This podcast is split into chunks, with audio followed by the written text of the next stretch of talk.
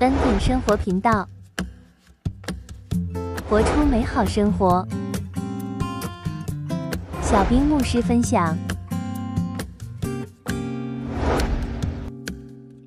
Hello，弟兄姐妹平安。今天我要跟大家来看一段经文啊，《出埃及记》第十五章二十二节到二十五节。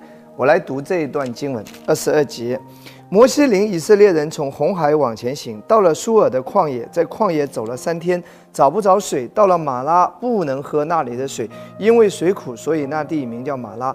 百姓就向摩西发怨言说：“我们喝什么呢？”摩西呼求耶和华，耶和华指示他一棵树，他把树丢在水里，水就变甜了。好，圣经读到这边，那今天我要跟大家来分享的这一段信息呢，是记载以色列百姓。从埃及出来啊，已经过了红海，他们继续往前行，他们到了一个地方叫马拉，叫马拉。为什么叫马拉呢？因为那里呢有一滩的水啊，但是这个水是苦的，苦的水不能喝，所以那个地方叫马拉。就在碰见这个水不能喝的时候呢，百姓就开始发怨言，摩西就开始祷告寻求神。结果呢，摩西就把水变甜，他们就能喝了。然后他们就到了下一站美好之地，叫以琳。简单说，这是圣经所描述的。你记得哦，圣经它是在每一个层面来教导我们的。当我有一天在看到这段经文的时候，上帝就给我一个启示啊，你知道吗，亲爱的弟兄姐妹？怎么样从马拉到以琳？今天对于新约的我们来说，记得旧约是记录了这一件事情。新约我们要透过耶稣的眼光来看，因为旧约都是指向耶稣的，请听好。其实我在这边要要在这一堂课要跟你分享一个很重要的点。其实从马拉到以琳，换句话说，把苦的变成甜的，有一个很重要的秘诀，这也是新约一直强调，这也是牧师在讲恩典的道一直强调的，其实就是在于人的心态。其实表面来看是环境的问题，其实根本的问题是人心境的问题。同样的环境，不同的心境，人的感受和反应就会完全完全的不一样。我举一个例子好不好？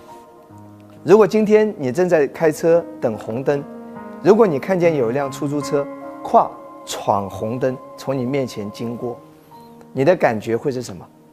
当你看到这一个情况的时候，看到这一件事情的时候，你的感觉一定是会生气、发怒，甚至会感到愤怒，对不对？你会觉得这个司机真的太糟糕了，太没有素质了，这样太危险了，甚至有人可能都会破口大骂，你的情绪就会很愤怒，对不对？很生气，哎，怎么会这样子？这是你的一个反应，对不对？是你的一个真实的感受。这一刻，你的感受，你的反应。你的状态确实是这样的，可是如果有人告诉你说，那辆出租车为什么会闯红灯呢？是因为车里面有一位人，有一位病人，急需抢救，争分夺秒，晚个一分钟可能都会有生命危险，而这一位司机，他冒着。违章的危险，闯红灯被拍照扣分罚款的危险，他还是把这个病人的生命摆在第一位。他第一时间用最快的速度把他送到医院。如果当你听到这样的描述呢，真实的如果是这样子呢，你会发现你的愤怒就消了，你的生气就消了，你的情绪突然之间就变了。你会为这位司机竖起大拇指，你会给他点赞，你会说这位的哥真的是一位好的哥啊。请听好，牧师只是举一个例子哦，同样一件事情，同样这一件事情这一幕发生，你的内心的想法发生了变化，你会发现你的感觉就变了，你的情绪就变了，你的状态。就变了，所以同样一件事情哦，你想法不一样，你的情绪就变了，感觉就变了，状态就变了。所以今天我要在这里特别跟你分享，其实圣经记载从马拉到以琳使苦变甜，其实这里给我们学到一个很重要的教导，什么教导啊？其实是在于人的心境、心态。这一群以色列百姓，他们苦的不是外在的水，他们是心是苦的。如果你去了解整个以色列人的出埃及的历史，你会发现，这群人是一群心灵充满怨苦的一群人。在圣经里面，你看到这群人几乎可以用哀声、埋怨、争闹、不满来形容，他们的心是苦涩的，所以他们一直在埋怨当中。哎，你看，当遇见马拉的时候，他们就立刻发怨言。所以记得，一个人如果心是苦涩的，他在任何的环境中都是苦的，哪怕这个问题解决了，到了下一个问题的时候，他又会是苦的。你看到没有？他们到了红海边，又开始埋怨，对不对？碰见这里的马拉，他又开始埋怨。问题一个一个都被解决，但是因为他的心没有改变。再到了下一站，如果你去看出埃及记第十六章，你会看到短短的十节经文，他们埋怨七次之多。一会儿又说没有葱吃，没有大蒜吃；一会儿又说没有肉吃。上帝为他降下什么鹌鹑，他们又说没有肉吃，肉吃太多了，他们又想吃甜的。上帝降下玛纳，他们又觉得玛纳什么枯燥无味。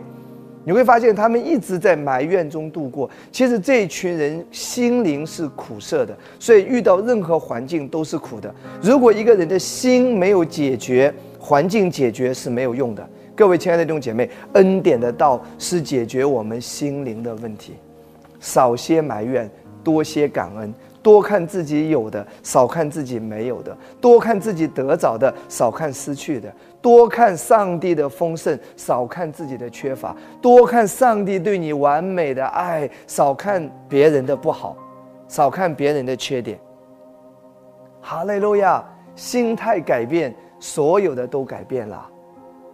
一个感恩的人，哎，一个心中有神的人，一个被神的恩典充满，每天被神的爱包围的人，遇到任何的环境，他都会有神的恩典和供应来面对他的。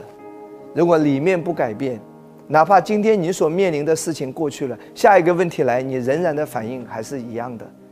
所以感谢主，让神的话语改变我们的心。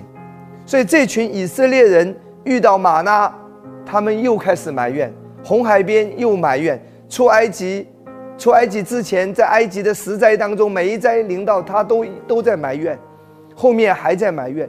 所以这种人是里面的问题，他里面没有恩典。而同样两个人是谁？摩西，对不对？亚伦，你会发现面对的问题都是一样的，可是呢？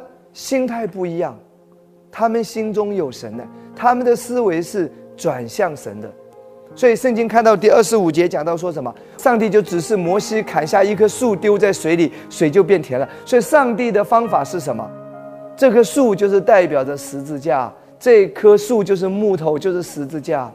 方法是调整你的思维，转向耶稣基督的十字架，好不好？对你的婚姻少一点埋怨。已经结婚了，就不要再埋怨，转向耶稣。耶稣，你是祝福我的，一切都是好的。